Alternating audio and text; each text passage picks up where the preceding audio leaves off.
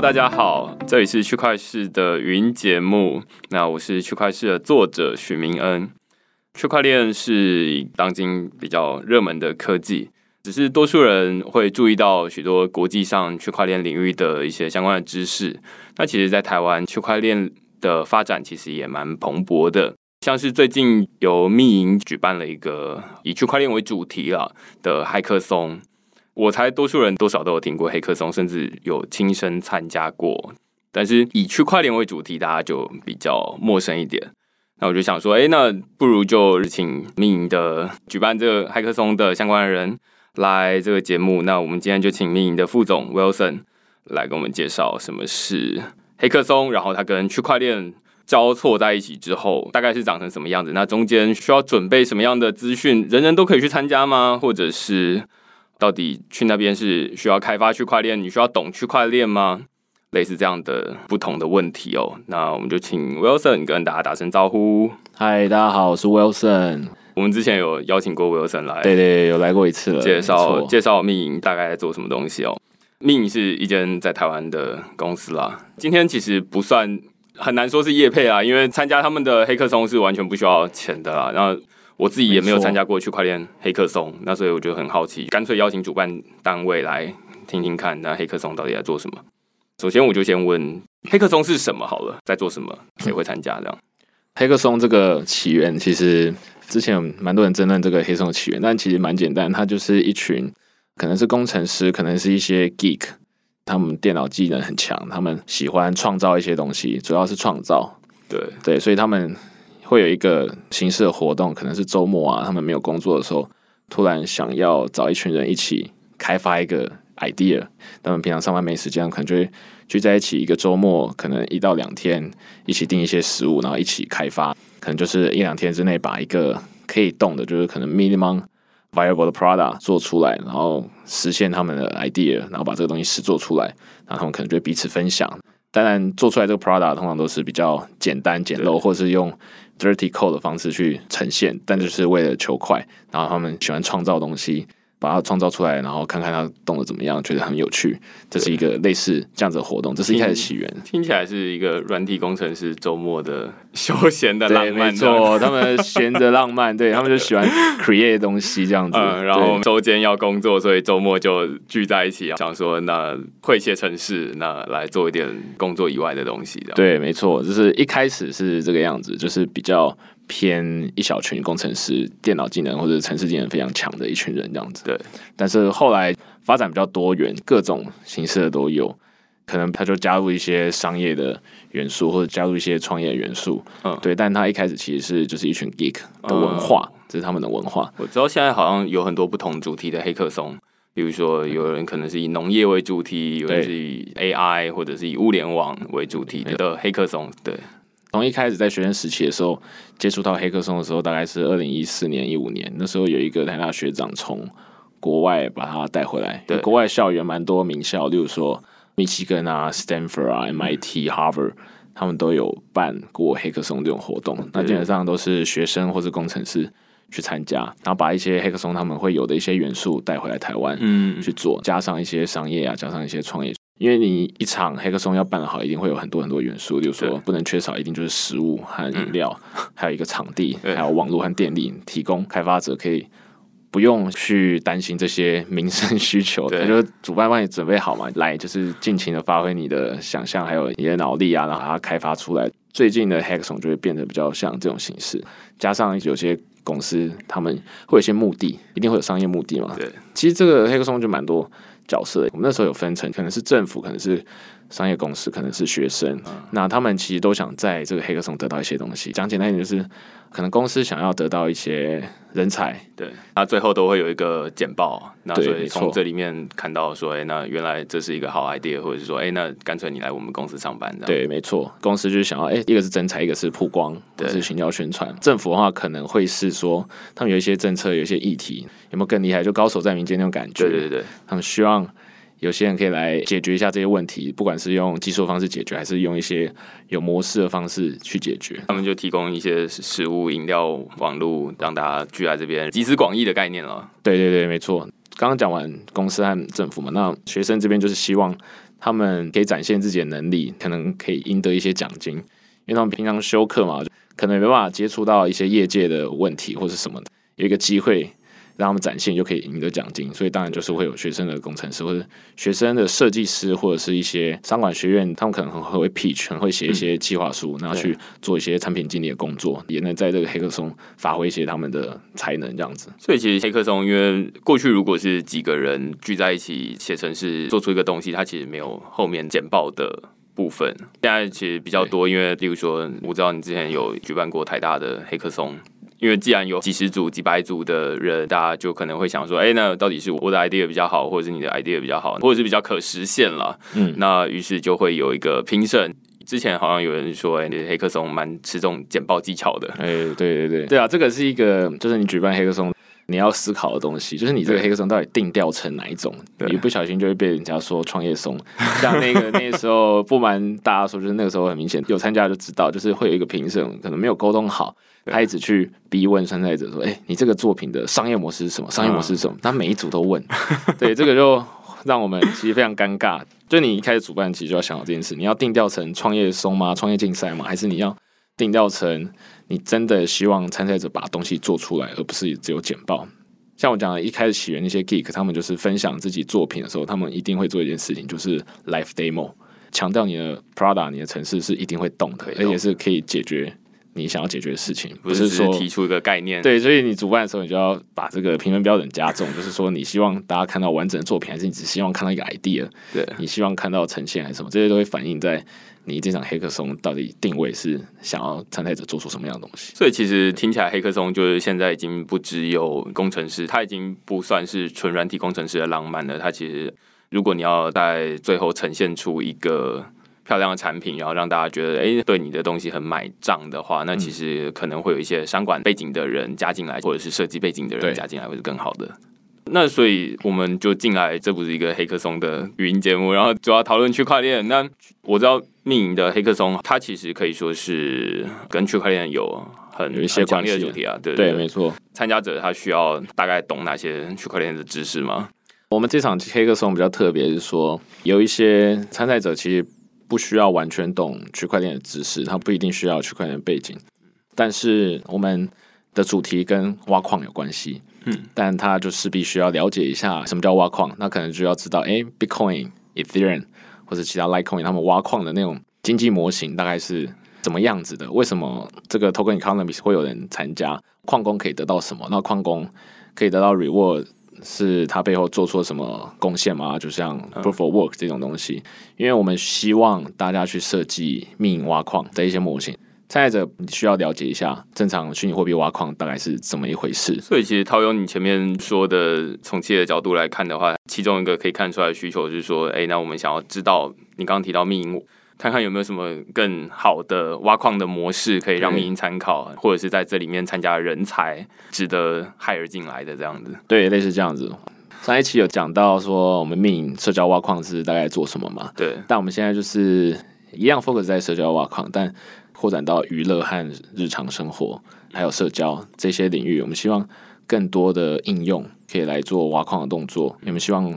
丰富我们命运的生态系嘛，因为我们希望更多人挖到命运之外，也可以希望他们可以去挖，所以我们希望大家用命运挖矿，把命运当做一个奖励型的代币，有一些 earning 的感觉，把命运这个东西拿来当做奖励，去设计你们的应用，去激励你们应用里面的使用者去做你们想要他们做的事情。比如说你做一个游戏的话，你希望他多玩那个游戏，可能会在他一些行为加入命作为奖励，希望去多做一些动作嘛。比如说，你做了一个赌场博弈的，你希望他多下注，那你可能就可以在下注这个动作里面说：“哎，你下注多少，我给你多少命，你每天下注多少，就可以挖到多少命。”那你得到命的同时，你可以在其他地方又花掉这些命。比如说，你想要在这一局提高你的中奖的机会，或是增加你的赌金，你可以有几次机会去花命来换得这件事情。希望让大家想出更多不同应用来。丰富命的一些一部分是花出去，一部分是赚进来的，所以听起来我觉得还蛮有趣的。是第一个是区块链黑客松，目前啦听起来跟之前我之前也有参加过一两场黑客松呢，主要去吃披萨的。但是黑客松就是要这样，对，黑客松就是难免就会有这种树大必有枯枝的，会有搭便车的人来吃一下东西。对对对，那但是我我听起来有一个很大的跟传统其他的不同主题的黑客松有很大不一样，在于，例如说像命影这次的黑客松，它其中一个重点在于挖矿，那挖矿它其实就跟币有关。这是其他的黑客松比较少看到的，就是说，哎，我做一个应用，我顶多就是让大家觉得，哎，这个很好用，要不然就是我设计一个商业模式。那但是今天，例如说区块链，第一个很明显的应用就是用在币上面，大家就会说，哎，那你这个币是要怎么发出去，以及要怎么收回来？对使用者来说，它有什么样激励的机制？例如说，密他们有个社交平台，那他们怎么从花出去跟收回来这中间赚到？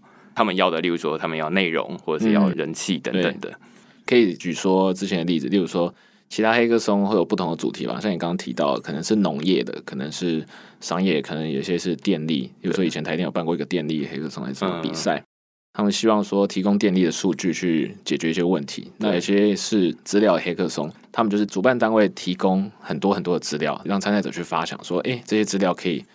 做出什么不同的应用或者服务来服务市民啊？这种东西，对。那我们其实这次黑客松也是，我们提供我们挖矿的 API，我们把这些如何挖命的 API，还有你转账啊或者 donation 的 API，我们都开出来，让大家去发想说，哎，你可以用这个命作为奖励型代币的话，你可以发展出什么应用？这个就是我们想要，那我们也会提供。你可能要跟大家解释一下什么是 API 哦，API 其实就是一个应用程式接口啊。很多人问过我 API 怎么解释，这个我可以分享一下我的例子。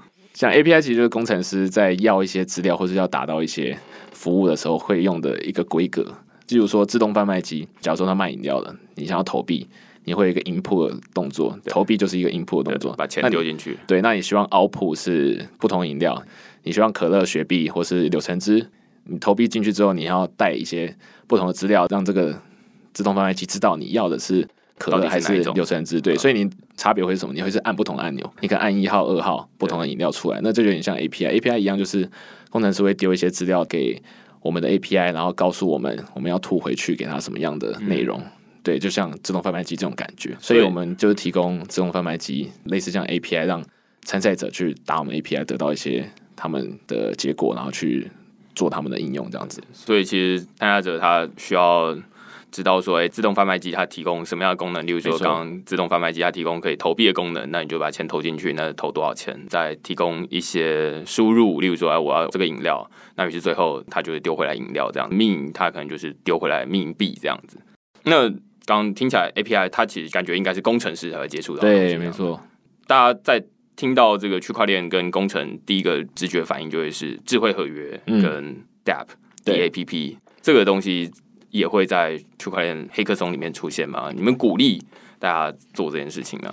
对我们鼓励，我们其实有思考一下，我们命跟区块链有关系嘛？需不需要规定大家用 D App 来做这件事情？就像 Dex 上那样，他们是一条公链嘛，希望大家在上面开发 D App，所以他们就是 D App 高空黑客松。嗯，然后我们其实希望推向比较亲民的、比较大众一点的，所以。我们发放或挖矿的那些功能，我们把它做成 API，就是希望说不需要懂区块链或者 Smart Contract 怎么开发的工程师们，毕竟这些工程师还是算大多数，有点像帮你把区块链的一些 know how 包好，你看我们 API 就可以达到一样的效果，然后增加你开发的速度，可以花比较少的时间去做出跟挖矿有关的 App。嗯嗯，所以这些我们把它包在 API 里面去了。但是，你如果你是原本就会懂 smart contract 或是 D app 工程师的话，你当然也可以用我们的 API，然后你也可以做一个 D app，把它接上去。对你可能可以用一些 Oracle 的方式去查看我们 API，把你的 smart contract 接到我们 API 上面。所以我们也鼓励懂区块链工程师来参加。不止鼓励之外，我们也有开。一个奖项就叫做最佳去中心化奖，对，这个奖金是给 BTC 的。哦，对，我们也鼓励大家会懂区块链来做 D App。对，对，我们就是鼓励很多 iOS App 啊、Web App、Android App 都能在我们的 API 上面做开发。所以听起来，除了一个是工程师，他得要知道，即便你不懂智慧合约，但是你现在可以用他们的 API 来做开发，做到类似几乎相同的效果了。我觉得还蛮有趣的是说，另外一个我觉得需要来参加这个活动一个很重要的人是他得懂这个经济模型，比如说，哎，那我到底是怎么花出去，怎么收回来？我确保大家会真的会做这件事情。可以用一个很简单的例子，例如说，之前可能 Line 他要求大家说，哎，那你来我们这边填问卷，填问卷之后你就可以拿到十枚 Line Points 这样子。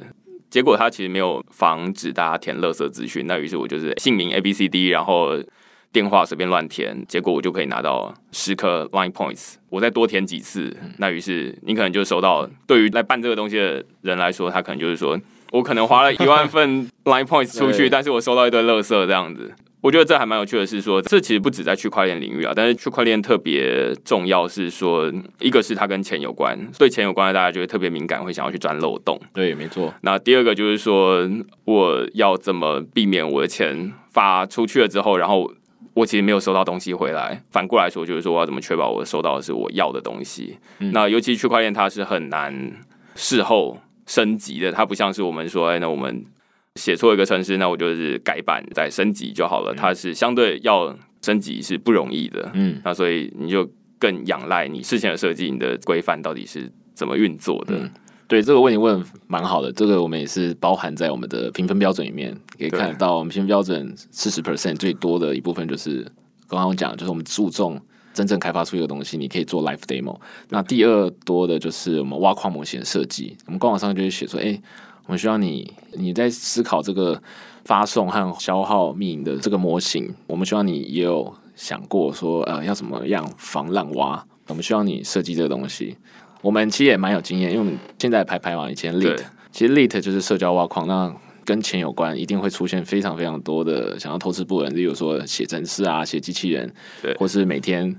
晚上什么都没看，就是一直手指往右滑，往右滑，往右滑，往右滑，一直 view，一直 view，然后 view 自己，然后偷偷挖矿这样子。对，这个我们其实看过蛮多 pattern，我们自己有一个 data 的 team 在抓这些东西，所以我们也会期待看到参赛者去怎么防避这种东西。对，当然你不需要做到非常非常的细，我们希望看到你一些想法。这个 model 到底是肯定有没有办法去防止它，或是一定程度的遏制或是预防？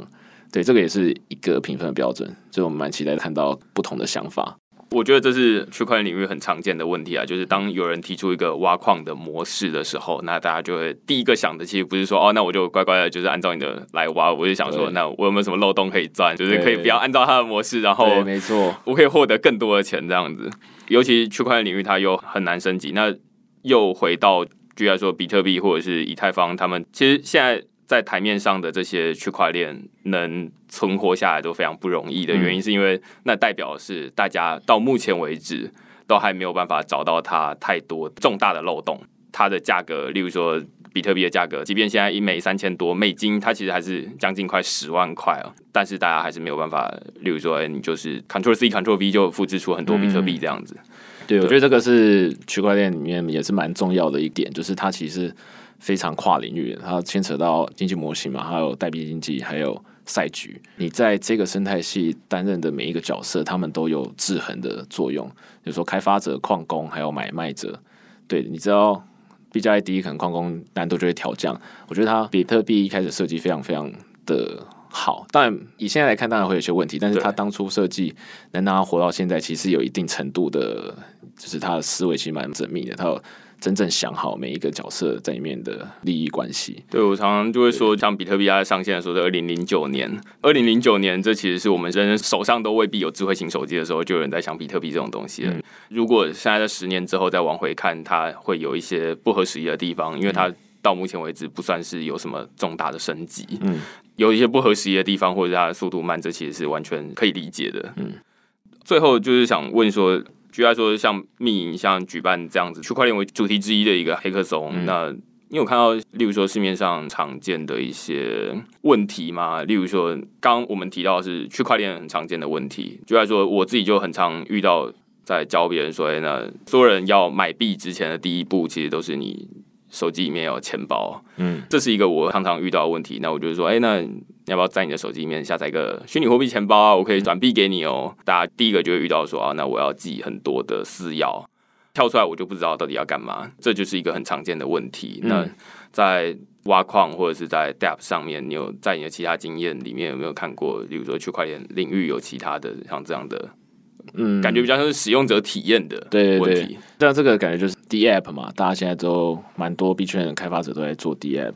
我觉得有两个问题啊，一个显而易见就 performance，现在公链的 TPS 不是很好，ETH 虽然 EOS 和 Tron 可能他们用一些比较偏中心化的方式去提升他们 TPS，对，但是开发的门槛其实没有很方便，因为 EOS 据我所知就是用 C，需要用 C 来写，不像 Ethereum Solidity，然后他们社群可能还没有那么大，对，第一个就是效能问题嘛，那第二个你刚刚讲到的就是 user experience 使用的体验问题。对一般大众，对于什么区块链啊，还有币啊，deposit、withdraw 啊，或是 transfer 这些，还有很多很多的币种，以太坊是什么，Bitcoin 是什么，还有 gas 是什么？对，gas 币，我要转账给别人的时候，我有自己的币还不行，我要有一个对。以太币这样，对，还有以太币，哎，为什么？Gas fee 是哦，你就说这是付给矿工，然后说矿工是什么？对，什么矿工？所以这后面就有一连串一大堆问题。对，这些东西都是我觉得会牵扯到你使用者经验，就是设计的问题。你要怎么把这些很复杂的技术细节把它藏在后面，然后让使用者在完全不需要知道 Ether，不需要知道 Gas，不需要知道什么是 Private Key 的情况下，很自然的使用。就像使用网银一样，自然就是传送一个点数或传送一个钱，就这样子。而且当它 onboarding process 很简单，它可能不需要记 private key，它可能只需要说哦，你输入一个 email 或者什么什么东西，你就可以马上开始使用了。这个牵扯到蛮多层面，牵扯到你 D app 界面的设计，牵扯到甚至 Ethereum 一开始的架构，要怎么去把这些细节藏起来，或是用什么方式去避掉。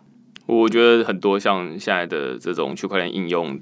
很难抉择，就是说到底要走比较技术这一端，技术的人员就会觉得说，哎，这样子安全还要再更安全。一般的使用者来说，就是一打开 App 就有一大堆我没有看过的东西，那我就会觉得不好用，那我于是我就不会用了。这是一部分。那另外，它其实是在技术里面拉扯。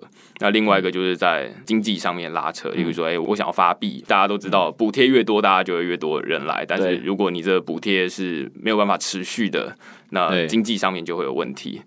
第三个可能是商业，就是说，哎，你即便有发币，你也不能总是只用币来吸引大家，因为你就会吸引到一堆想要赚钱的人，就唯利是图的人，就得看你这个平台到底是不是这个走向，要不然你就会小心用钱，因为你就会吸引到跟你本来想象中不一样的人来。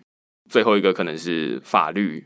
当然，我们现在在玩这个币，它现在在台湾，它都不算是一个货币啊，它比较像是一个虚拟宝物。嗯，大家可能之前会说，哎，那我如果上传了一些不适当的内容，或者是例如说假消息啊、假新闻啊，那大家到底该怎么取舍？觉得区块链最复杂的其实就是技术、商业、经济跟法律四个的交集，再加上设计，就是使用者。我如果看到一堆城市嘛，那我还是不会这样子。